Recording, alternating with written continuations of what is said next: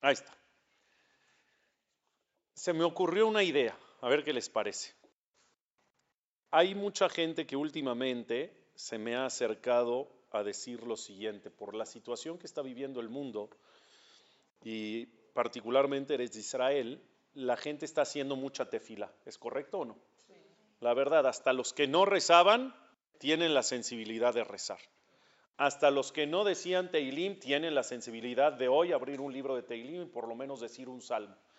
Todo mundo estamos sensibles, todo mundo estamos conectados, todo mundo queremos aportar y nos han dicho que la mejor manera de aportar es esa, por medio de nuestros rezos, por medio de nuestras oraciones, de nuestras tefilot, etc.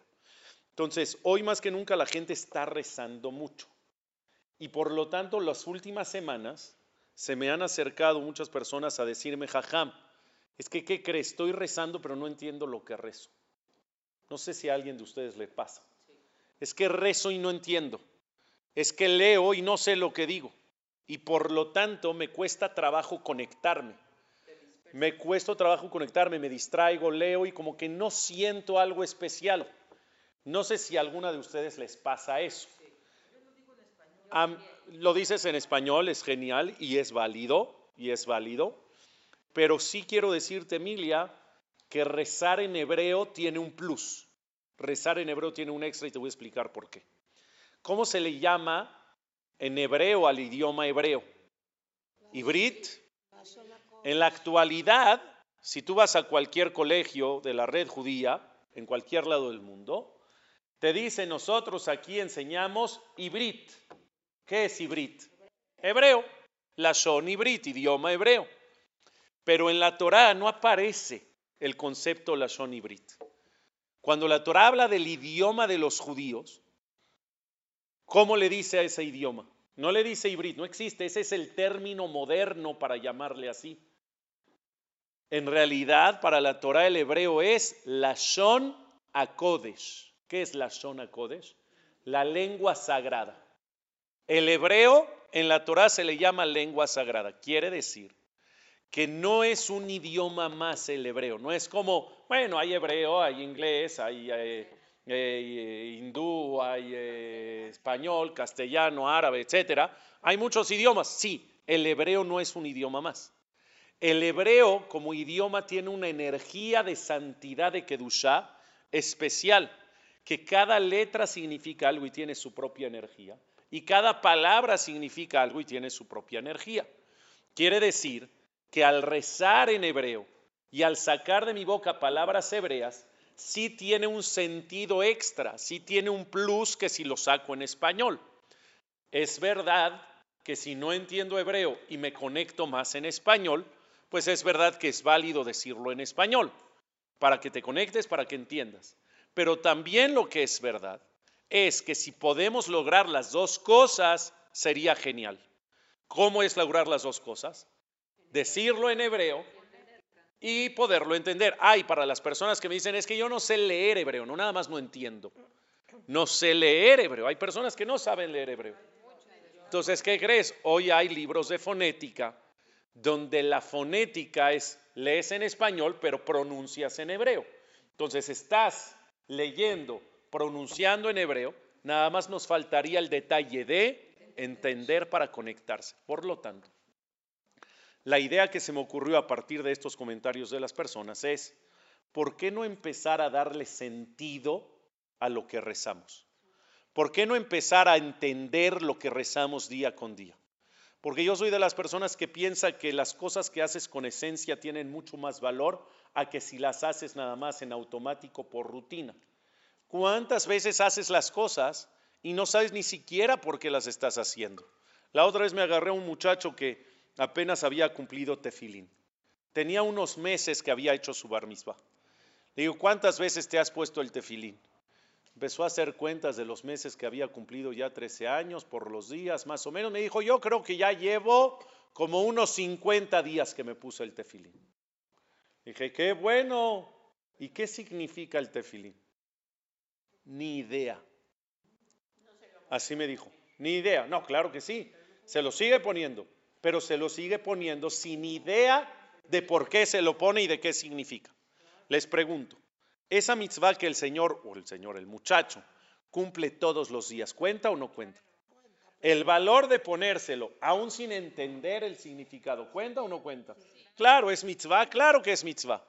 ¿No crees que contaría más si el hajam se acerca con él y le dice, oye, ¿qué crees?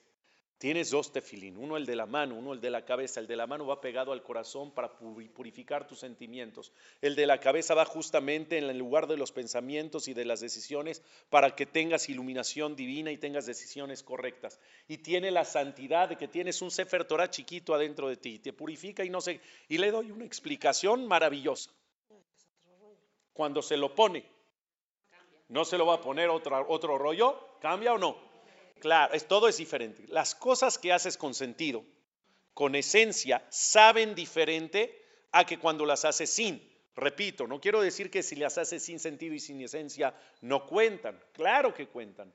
Pero si queremos darle un valor agregado a lo que hacemos, vale la pena entender de una vez por todas. Por lo tanto, mi idea es empezar a entender lo que decimos diario. ¿Y qué es lo primero que dices diario? El Birkota Shahar, las verajot de la mañana, que las verajot de la mañana comienzan con el Modeani.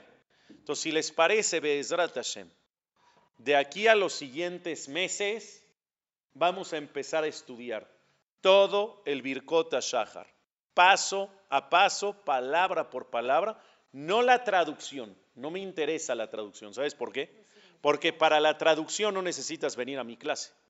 Digo, puedes venir a mi clase para verme, eso ya está muy bien. Eso ya ganaste. Pero no necesitas venir a mi clase para la traducción, porque hay libros hoy en día con hebreo, con fonética y con traducción al español. Entonces agarras un libro y ves la traducción y ya está, sencillo. No, no, no vamos a ver la traducción simplemente. ¿Qué vamos a ver? El significado, la profundidad, la explicación, porque no nada más es traducir y decir, ay, se entiende bien. Hay tanto que rascarle, hay tanta profundidad que eso es lo que quiero lograr con ustedes desde el día de hoy y para las siguientes clases. Entonces, nos vamos a ver cada miércoles, Besrat Hashem, como lo venimos haciendo ya de hace un rato atrás, pero vamos a tener un seguimiento en la clase. Hoy vamos a estudiar el Modeani, la clase que viene el Entilat Yadaim, la que viene la Sheriatzar, la que viene el Loaine Shamash Ora, y así todos los párrafos en orden del Birkot Shahar. Comencemos con las verajot de la mañana, ¿les parece? Sí. Ok. ¿Qué hubiese pasado si alguien me dice, no, no me parece? Pues yo hago lo que yo quiero, porque yo soy el jajam, ya, ¿Verdad, Bella? ¿Sí o no? O vengas, no quiero, no vengas. No, es cierto. No es así. Bueno, comenzamos. Vamos a arrancar entonces con el Modeani. ¿Cuántas palabras tiene el Modeani? Cuenten. Cuéntalas bien. Cuéntalas bien. Cuéntalas mejor, Aline. Eso, ahí vas. ¿No? ¿No? ¿Eh? ¿Vamos juntos? Modé. O ustedes moda. ¿Está bien? Modá, modé es gramática, hombre o mujer. Modá, ani, lefaneja, melech, jai, bekayam, shehezarta, bi, nishmati, bejembla, rabá, emunateja. ¿Cuántas son? Doce. ¿Está claro? Todas pueden, es que ahorita que hice yo no puedo. ¿Pueden ustedes? Uno, dos, tres. El cuatro pueden levantar este sin que se les levante este. Me cuesta mucho trabajo. ¿Por qué? Tengo que ir a terapia motriz. ¿Eh? No, así sí. No, pero cuenta así. No, desde el gordo. Uno, dos, tres. Levantar el cuatro sin levantar el chico me cuesta, me cuesta mucho trabajo. Bueno, venga. ¿Ustedes creen que es casualidad 12 palabras en el modé? No, no es casualidad. Les voy a explicar. El Maimónides, el Rambam, Rabbi Moshe Ben Maimón, el Maimónides, él escribe, él tiene todo un libro de recomendaciones en pro de la salud, porque ustedes saben que el Rambam, el Rambam, ahorita te digo, el Rambam no tiene solamente conocimientos o no tenía solamente conocimientos en Torah, sino sus conocimientos eran en cultura general. Y él siendo médico, un famoso médico, él era doctor del sultán de Egipto, que era uno de los hombres más poderosos del planeta en aquel entonces. Él decía, tenía una frase muy bien hecha que decía, que el buen médico no es aquel que es capaz de curar a sus enfermos, sino el buen médico es aquel que previene de enfermedades a sus pacientes. Es mejor médico el que procura que no se enfermen sus pacientes a que el médico que tiene la capacidad de curar cuando se enferman. ¿Es correcto o no? Para eso está el médico, para prevenir mediante consejos enfermedades. Y el Rambam hizo un listado y las escribió en su libro. Hizo un listado de las recomendaciones que van en pro de la salud. Como por ejemplo, las horas diarias que tienes que dormir. Como por ejemplo, la actividad física que tienes que hacer, como por ejemplo la cantidad de agua diaria que tienes que tomar para hidratarte, como por ejemplo que cuando cenas en la noche tiene que pasar un cierto tiempo antes de acostarse, que hoy en día si tú vas con un nutriólogo, te dice todas esas cosas y él cree que es el más campeón del mundo. ¿Y qué crees? Sí es un campeón, pero hace 900 años atrás ya estaba estipulado esos consejos y ¿quién los sacó a la luz? El Rambam.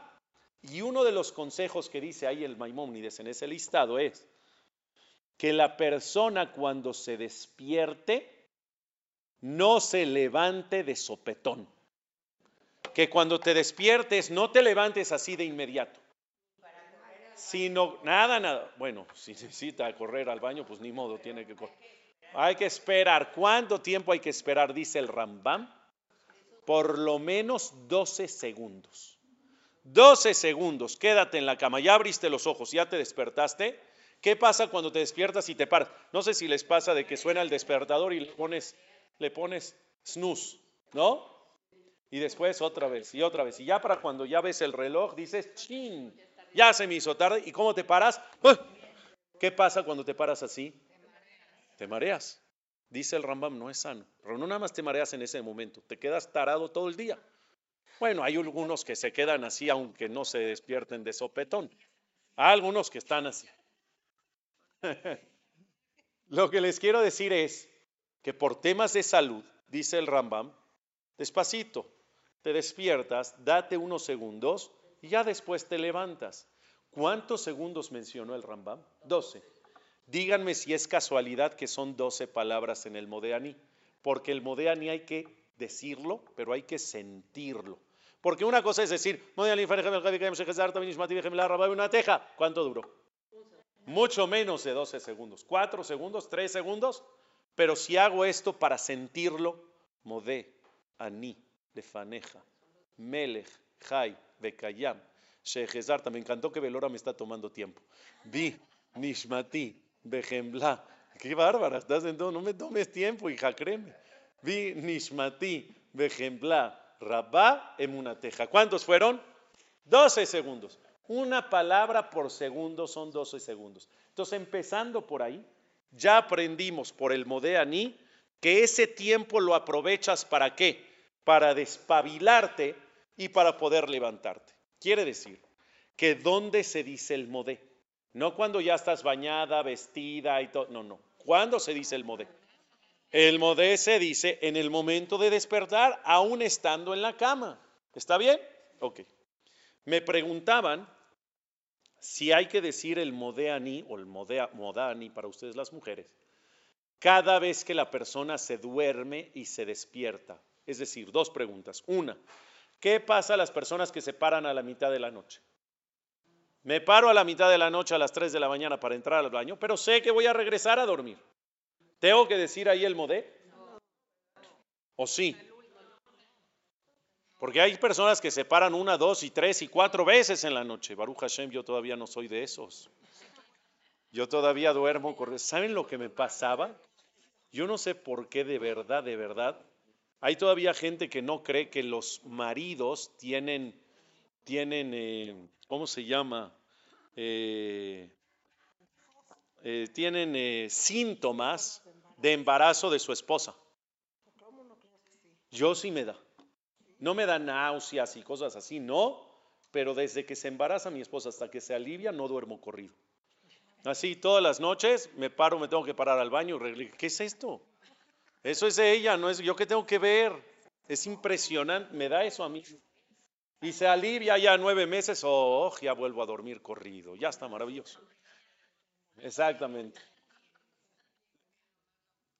El asunto es qué pasa si te paras una, dos, tres, cuatro veces a la noche para lo que sea, o al baño, a tomar tehuacán, o yo qué sé.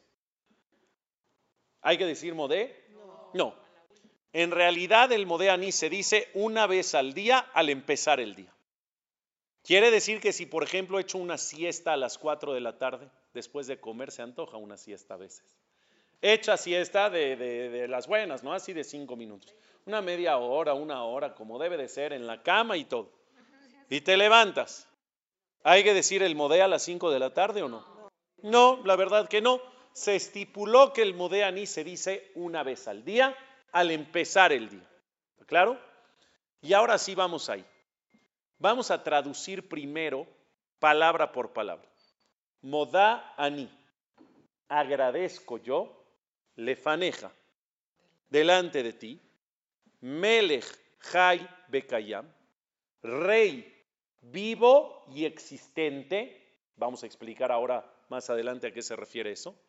Shehezar Tabi, que regresaste en mí o a mí, Nishmati, mi alma. Bejembla, con compasión, Rabba Emunateja, mucha es tu fidelidad. Otra vez repito. Agradezco yo delante de ti, Rey vivo y existente, que regresaste a mí mi alma con compasión, grande o mucha es tu fidelidad. ¿Está bien? Ok, ¿somos indios o qué? ¿Por qué digo eso? ¿Cómo hablan los indios? Comiendo yo, ¿no? Corriendo yo, agradezco yo. No se dice así, no se habla así. ¿Cómo se habla? Yo como, yo camino, yo corro, yo amo, yo agradezco. Tendría que estar escrito ani modele faneja, como dices ani ogel, yo como, o como dices ani rats, yo corro, o ani oed, yo amo, animo de, yo agradezco. Pero no dice así, dice agradezco yo. La gramática no está bien, está invertida. Y sí es verdad que está invertida, pero vale la pena vale la pena sacrificar la gramática por lo siguiente. Es que es toda la diferencia empezar el día con la palabra gracias a empezar el día con la palabra yo. Es toda la diferencia. Si tú dirías gramaticalmente correcto, dices animo de elefaneja. ¿Y cuál sería tu primera palabra del día? La primera palabra que sacas, ¿cuál sería? Ani, yo. ¿Qué representa el yo? El yo representa el ego, el orgullo, el interés, lo que necesitas, todo yo. No empieces el día con yo. Esa tiene que ser la segunda palabra. La primera palabra en tu día no puede ser yo. La primera palabra en tu día cada día tiene que ser qué? Gracias. Ya después que me dijiste gracias, ahora sí tú qué necesitas. Pero no puedes arrancar a pedir no puedes arrancar y ver lo que te interesa, lo que necesitas, sin empezar diciendo gracias, gracias. Hay muchas cosas que agradecer porque hay gente que me dice, es que, ¿qué crees? Yo me va tan de la patada que no tengo nada que agradecer. Ah, es que de verdad hay personas que sí entiendo que a veces les puede ir mal y que tienen dificultades y que hay temas en ocasiones de parnasá en ocasiones de salud y en ocasiones situaciones difíciles, entiendo que cada quien trae su paquete. Pero eso no quita que pierdas la brújula de dar las gracias, porque como bien dice, el abrir los ojos ya es motivo para decir gracias. El respirar ya es motivo para decir gracias. El caminar es motivo para decir gracias. El poder ver es motivo para decir gracias. Es que lo damos por hecho, pero no todo mundo tiene lo que tienes. Entonces, sí es verdad que puedes tener muchas broncas, pero es verdad también que tienes mucho por agradecer y que agradecer. Y tu día debe empezar sí o sí con la palabra gracias. Ahora sí seguimos. Modea ni lefaneja. Agradezco yo, ya entendimos por qué está invertido, lefaneja delante de ti, haciendo referencia a quién? a Hashem, pero le dices Melech, Jai, Bekayam. ¿Qué es eso? Rey vivo y existente. Les explico una cosa. Si, por ejemplo, yo soy de Atzala y me llaman una emergencia y veo a la persona que hay que atender y no saben si está vivo o no está vivo. Le toco los signos vitales, el pulso y todo y digo, está vivo. Cuando decimos está vivo es porque cabe la opción de que no esté vivo. Cabía la opción de que a lo mejor no estaba vivo, a lo mejor estaba muerto. Y cuando digo está vivo es, no está muerto, está vivo. Pero en alguien que no cabe decir está muerto, ¿para qué dices que está vivo? Pues obvio. A ver, yo estoy aquí, Baruch Hashem, hasta 120 años moviéndome, despierto, hablando, etc. ¿Puede ser que no esté vivo? No, estoy vivo. Entonces imagínate que viene, el jajam está vivo. Gracias, amor. Ya sé, estoy vivo, ya sé. ¿Sí o no? En Dios cabe la mortalidad. En Dios existe la muerte, en Dios, en Él. Porque decimos todos los días, Adonai Melech, Adonai Malach, Adonai Imblog, Leolam Hashem es omnipresente, quiere decir que Dios está por encima del tiempo. Dios es, fue y será por siempre. No cabe decir Dios ya no existe. No cabe decir Dios ya murió. Pues por eso es Dios. Si no cabe la mortalidad en Dios, ¿qué le dices? Melejai, rey vivo. Obvio que está vivo. Pues por eso es Dios. Entonces, ¿a qué se refiere? ¿Por qué le decimos Melejai, rey vivo? Que vive en ti. Ay, qué bonito, Vicky. No sabía yo esa explicación. Está bonita. Me gustó. La explicación que yo le doy a lo mejor tiene que ver con lo que dice es. Melejai no se refiere a que Dios vive. Eso es obvio porque no cabe en Dios la mortalidad. Cuando dices que Dios es un rey vivo, se refiere o te refieres a que en Dios está la fuente de vida. Jai no se refiere a que Él es vivo, eso es obvio. Se refiere a que quién tiene la fuente de la vida. ¿Quién es el que otorga la vida? ¿Quién es el que da la vida? ¿En manos de quién está la vida de las personas? En manos de Dios. Eso es Melejai. Cuando le dices a Dios gracias, le dices agradezco yo delante de ti, Dios Rey vivo, te refieres Rey que da la vida. Rey, te agradezco a ti que en manos tuyas está mi vida. Pongo en tus manos mi vida. Hay ocasiones donde en la vida la persona siente eso. Imagínate que estás viajando de Madrid a México. Les conté que me fui a Portugal. Sí, les conté. Entonces la escala, la escala fue en Madrid. Y de Madrid a México son 11 horas y media de vuelo por encima del mar. Yo veía la brújula del avión y todo el tiempo por encima del mar. Yo decía, Shema Israel Hashem, por favor, mantén esto en el aire. Lo más chistoso es que tanto de ida como de regreso me encontré paisanos. Y me, cuando estábamos en la fila para formarnos para abordar el avión, ay, hola, jajam, oh, ya, Baruch Hashem, ya ni te filata derech voy a decir. ¿Así me crees? ¿Me crees? Pero así me dijeron, ojo, hasta codió a su esposo, mira bien el jajam, ya, oh, ya, Estamos tranquilos. Uli, no saben cómo estoy yo adentro, Shema Israel.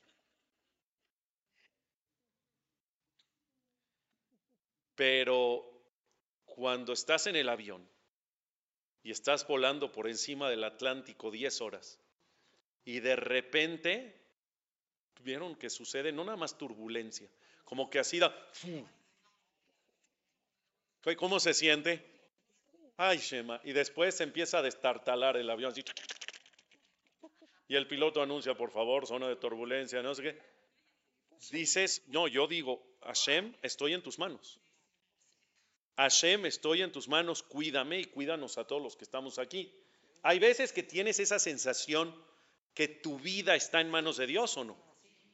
En esos momentos, o Dios no lo quiera, que lastimosamente vivimos continuamente esto en México. Cuando hay un temblor, estás en el piso 10 y empiezas a bailar la bamba. O el cha-cha-cha. No, empieza así a moverse el edificio. ¿Qué dices? Shema Israel, Hashem, ¿qué es? Hashem, estoy en tus manos. O sea, no tengo de dónde me agarro. bajarme no me alcanza a bajarme. Subirme, pues peor. ¿Qué puedo hacer? ¿Qué puedo hacer? Estoy en tus manos, Dios mío. Pero la situación aquí, el punto aquí es que la persona tendría que tener la sensibilidad de entender que no solamente en esos momentos tu vida está en manos de Dios. ¿Cuándo tu vida está en manos de Dios? Ahorita. Y ahorita, y ahorita, y ahorita, y ahorita, y todos los días, cada segundo, tu vida está en manos de Dios. Eso es Melejai. Rey vivo quiere decir el rey que da la vida. ¿Cada cuánto da la vida a cada persona? Cada instante. Así dice, cuando está, mira, mira. Pero dice rey vivo o dice rey que da la vida rey vivo y existente, pero no sabías, no sabías que rey vivo quiere decir el rey que da la vida cada instante. Por eso es la clase. ¿Qué pasó? ¿Qué? ¿A dónde? Ah, es que lo copié de ahí. No, no es cierto. No, no es cierto, para nada, no lo he visto. Pero qué bueno. Ahora, ¿qué es Becayam antes de la, hoy voy a la pregunta. Nada más termino con Becayam y ya porque es la misma frase. Becayam, ¿qué es Becayam? Y existente. Pues llegamos a lo mismo, Dios existe, es, fue y será, existe por siempre. Y también la explicación es la misma, que mantiene la existencia cada segundo. Les explico. Hay mucha gente que cree en la creación de Dios, que Dios creó y se desentendió. Hace un par de semanas leímos Bereshit. Bereshit es una de las perashiot que más le gusta a la gente porque es una perashá de verdad exquisita. La creación del mundo, ver cómo Dios creó día con día el cielo, la tierra y después de crear la base del cielo y la base de la tierra fue poniendo cosas en el cielo, después fue poniendo cosas en la tierra, después el agua, después los animales, los vegetales, los humanos. Es decir, es de verdad majestuoso ver la creación de Dios. Pero hay mucha gente que cree que Dios creó en siete días, porque es así. Mucha gente se equivoca y dice, no, Dios creó en seis y el séptimo descansó. No, Dios creó en siete, porque el séptimo también creó. ¿Qué creó? El descanso. El concepto del descanso, del Shabbat, la espiritualidad, la santidad, Dios la creó en el día siete. Entonces Dios creó en siete días. Pero hay gente que cree que creó en siete días y ahí lo dejó en piloto automático. Ahí se maneja solito el mundo. Dios entregó y quitó las manos del mundo. Y no es así. La fe judía tiene que ver con que Dios no solamente crea, sino con que Dios también maneja diariamente cada instante el mundo. Dios provee, Dios ilumina, Dios mueve, Dios quita, Dios pone cada segundo de cada ser vivo en este planeta. Entonces, cuando tú dices si existente, no se refiere a que Dios existe, obvio que existe se refiere a que Dios mantiene cada segundo y hace que este mundo exista todos los días, cada instante. Por eso hay una verajá en Tefilat Shachrit que empieza diciendo la el Baruch Neimot Itenu Amelech Lechai que Yam Zemirot Yobriv Dishvot Yashmiu Kilu Vadom Aramei Kadosh Poel Gebrot Oseh Hadashot Baal Milchamot Zorat Tzedakot Matzmiach Borer Fot Norat Teilot Adonai Niflaot La verdad que no la tenía que decir todas, pero nada más era para presumir. Amehadesh dice ahí Amehadesh betubo bechol yom tamid maase bereshit. Así dice la verajá, está antes del Shema todos los días en Shachrit. Amehadesh, ¿de qué te viene la palabra Amehadesh? ¿De qué te suena? Amehadesh viene de Hadash, Hadash es nuevo. Amehadesh que renueva, Betubó viene de la palabra Tov, Betubó con su bondad, Bechol Yom, todos los días, Tamid siempre, Maase Bereshit, las acciones de su creación de Bereshit. Quiere decir, Dios crea todos los días, renueva todos los días la creación. No es de que puso el sol en Bereshit y ya solito el sol se quedó 5.784 años hasta hoy. No, cada día desde que creó el sol, Dios le da luz al sol.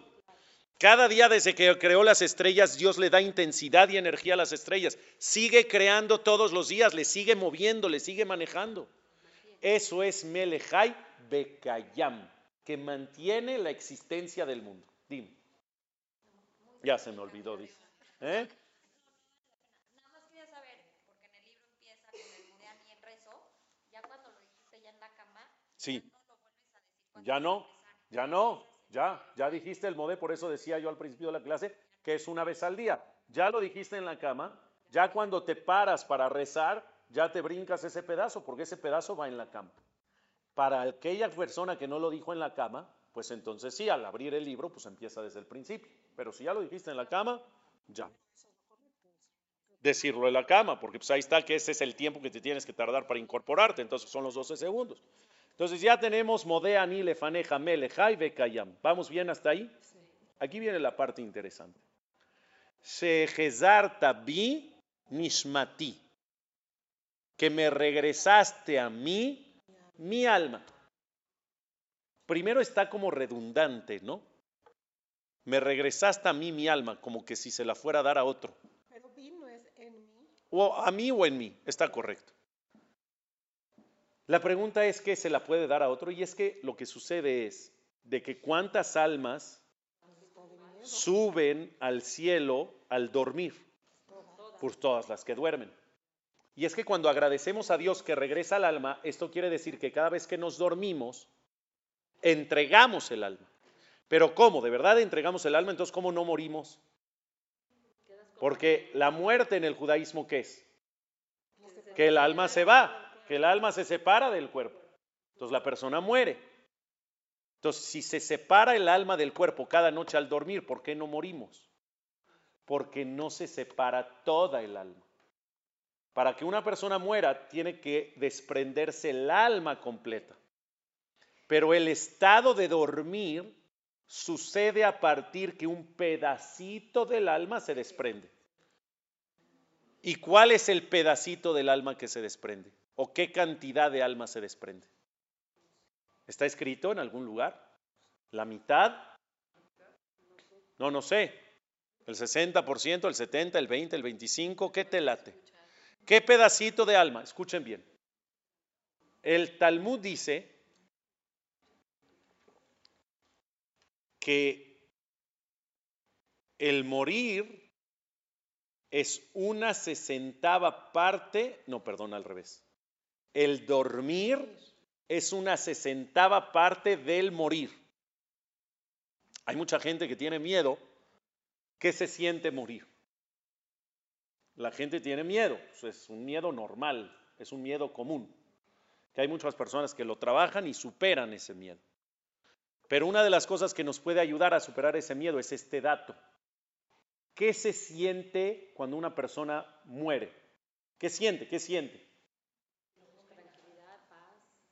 60 veces más de lo que sientes cuando estás dormida. Y cuando estás dormida profunda. De esas veces que te duermes, de esas veces que duermes y que nada te despierta, porque hay veces que duermes como superficial y que cualquier ruidito te despierta. No, no estoy hablando de ese dormir. Estoy hablando de un dormir cuando, cuando duermes pasa un camión encima y no te despiertas. ¿Verdad que cuando duermes así profundo casi no sientes nada? Multiplica esa sensación por 60. ¿Qué sientes? O sea, es un descanso total, descanso absoluto. Porque sí, una persona que duerme superficial descansa. No descansas, ¿no? Puedes dormir tres horas, cuatro horas, cinco horas, pero si es por encimita, te levantas cansada. Cuando duermes rico, cuando duermes profundo, descansa la persona, sin importar tanto la cantidad del tiempo. Porque en el sueño, en el sueño más que buscar la cantidad, hay que buscar la calidad de sueño. Así que quien no pueda todavía dormir con calidad, le recomiendo un tafil. O una de esas, ¿cómo se llama? Son aspirinas, ¿no? ¿Aspirinas qué? Ah, aspirinas PM. Claro. Yo, Baruch Hashem, no he llegado a la edad de tomar pastillas para dormir, bendito Dios. Yo no sabes la bendición que tengo. Yo de verdad tengo una capacidad para dormir inmediato espectacular. O sea, no sé, Andrea, mi esposa, por ejemplo, puede dar vueltas y vueltas y vueltas y vueltas y no consigue el sueño, muchas veces. A veces sí. Pero yo, en el momento que decido me voy a dormir, ya me dormí. Ya me dormí. Tenga, es una bendición. Tenga lo que tenga en la cabeza. A veces me duermo con alguna bronca de, de trabajo, de lo que sea, con un tema de que, una vez les conté, creo, ¿no? Que tenía el otro día, me di cuenta, todas las noches yo checo lo que tengo que hacer al otro día en mi agenda. Para saber cómo voy a organizar, para saber qué ponerme. Muchas veces mi outfit, mi outfit cambia tres veces al día. No, en serio. ¿Tú crees que estaba vestido así en la mañana en la conferencia de la experiencia? No. En la conferencia no, estaba diferente. Ahora dije, para las señoras es otra cosa. En la tarde tengo un darush, me voy a cambiar, algo más oscurito, yo que después en la noche conferencia algo más sport, algo así. Qué horror. Entonces sí, sí. soy como Batman, ya sabes que me meto al este y ya. Eh, no, no siempre me cambio cinco veces al día, tampoco crean. A veces nada más es la corbata o a veces nada más, algo, un detalle. Pero al checar mi agenda para el otro día, me doy cuenta que tenía empalmado dos eventos. Dos eventos grandes a la misma hora. Yo dije, Shema Israel, ¿qué hice? ¿Cómo le di un Hanukkah Bait y cómo le di el evento de no sé qué, la Frashat Hala, a las dos, a las dos de la tarde? ¿Qué me parto en dos o qué? Inteligencia artificial. No hay manera. Le cuento a Andrea, Uli, ¿para qué le conté? No durmió toda la noche, Jazita. Uh, ¿qué vas a hacer? Shema Israel, vas a quedar mal con uno de los dos, seguro ya invitaron, seguramente, uh, vas a quedar mal. Uh, uh, uh, uh. Le dije, sí, la verdad sí está medio cañón el asunto. Pero ¿sabes qué? Ahorita ya son las 12 de la noche, no puedo hacer nada. Son las 12, ¿qué puedo hacer? ¿Puedo hablar? ¿Puedo mover? No puedo hacer nada. ¿Sabes qué? Ya me voy a dormir. ¿Cómo te vas a dormir? Le digo, ¿cómo? Escucha, ve bien, ve bien, ve bien. ¿Cómo? ¿Así? Cierro los ojos, cuenta hasta tres, ya no estoy. Ya. No estaba entendiendo. Es una bendición. Yo ya desconecto y ya ni modo, al otro día veo cómo lo soluciono. Y Baruch Hashem después se solucionó increíble. Después les cuento el chisme. Lo que les quiero decir es que, ¿por qué les estaba diciendo? Ah, porque cuando duermes profundo, multiplica esa sensación por 60 y es lo que se siente Barminan, 120 años para todos, morir. Pero no nada más es el sentimiento, sino es la proporción del pedazo de alma que se va al cielo. Uno de 60 en un 100. O sea que 100 entre 60. Ya sé que me están viendo como ojos de Alberto Einstein, pero está bien. Estamos hablando que el resultado es que el porcentaje del alma que se va o se desprende de ti cada noche para subir al cielo y por eso entras en ese estado de dormir es 1.62. De un 100% del alma, ¿cuánto se desprende? Un por ciento. 1.6 nada más se va. Imagínate. Quiere decir que cuando despertamos, ¿qué es lo que sucede? Que ese pedacito 1.60 regresa y la persona cobra vida otra vez. Entonces lo que le agradecemos a Dios es Shehezarta bi Nishmati. Gracias por habérmela regresado y entonces poder despertar. Pero quiero enfatizar en lo que redunda, en lo redundante, que es Shehezarta bi, me regresaste a mí mi alma.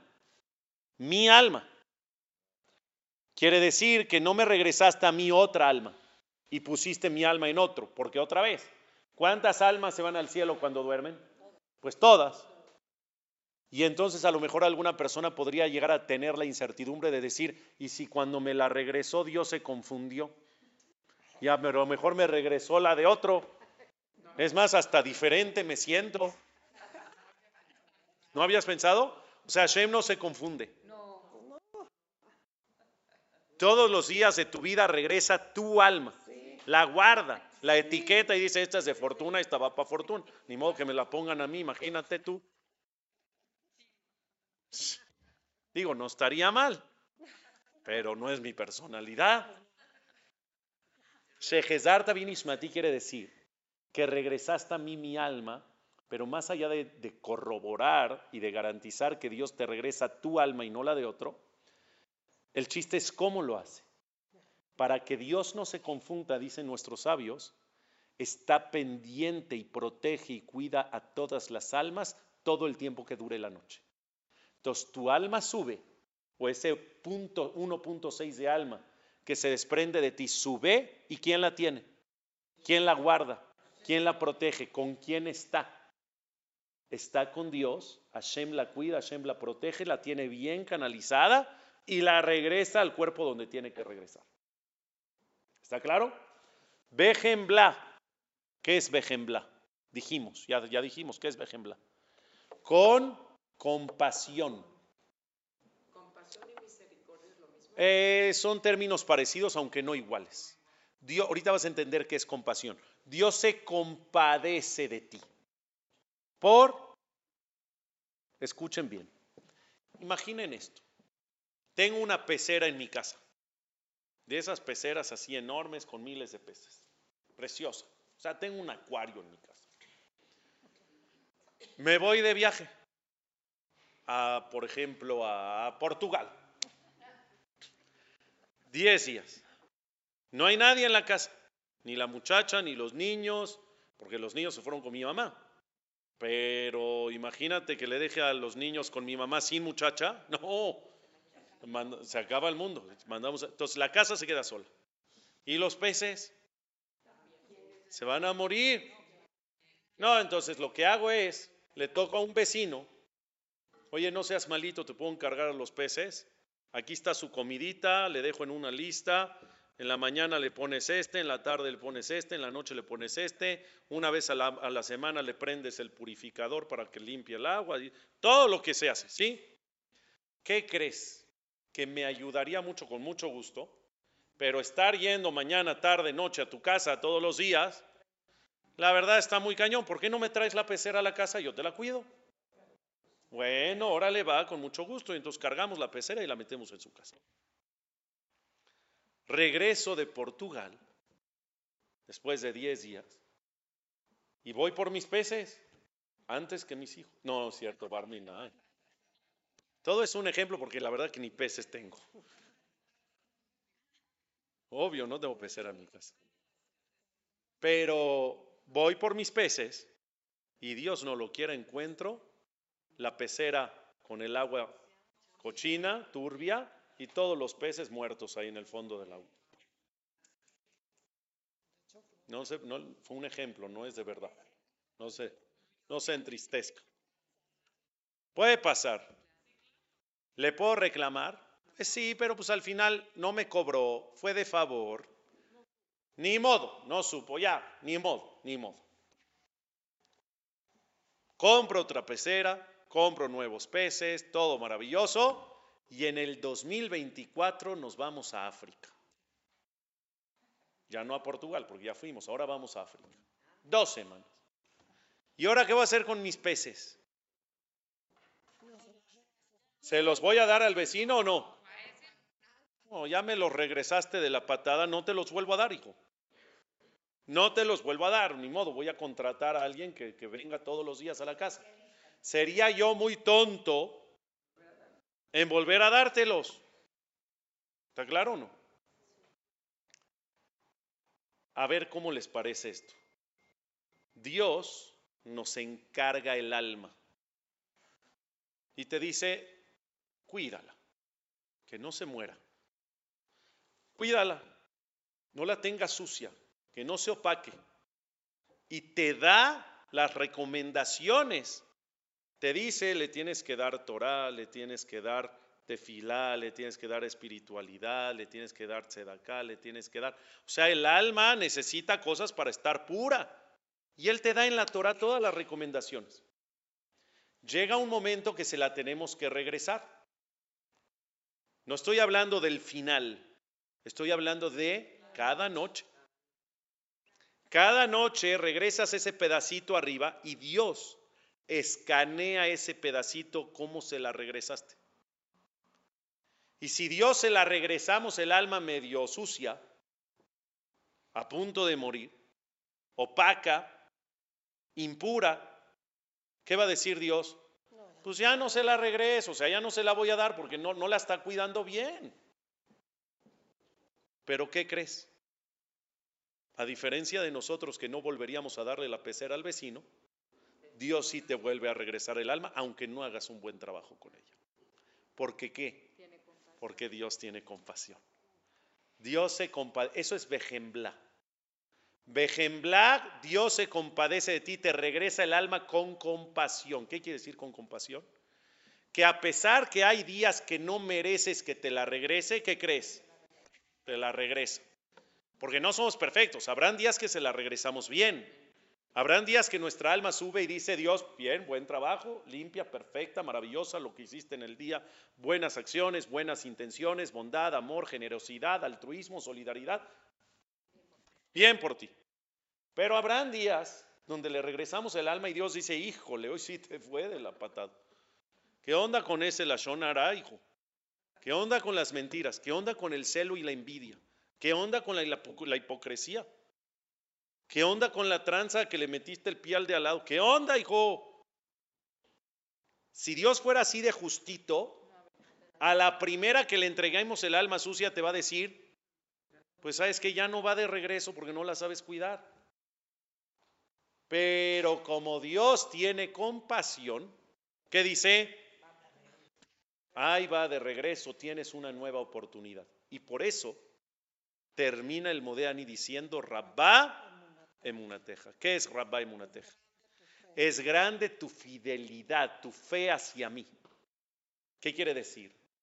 Gracias o en qué se basa la compasión de Dios para regresarte el alma? La compasión de Dios se basa en la fe que te tiene de que harás un mejor trabajo el día de hoy. Como que diciendo, sí, ayer es verdad que no hice buen trabajo, ayer es verdad que te la entregué mal, pero hoy pretendo hacer un mejor día. Y Dios confía en ti. Y Dios pone fe en ti y dice, ok, si tú dices que lo vas a hacer mejor, confío en ti. Ahí va de regreso. Eso es Rabá en una teja. Mucha es su fidelidad a ti, te cree. ¿Qué está en nosotros hacer? No traicionar esa confianza. En nosotros no nada más está agradecer por un día nuevo. En nosotros está el comprometerse por hacer de ese día nuevo un día mejor que el anterior. Y así crecer y emprender todos los días. Imagínense todas estas explicaciones que me tomó una hora sobre el Modeani. Mañana que digan el Modeani, ¿lo van a decir diferente?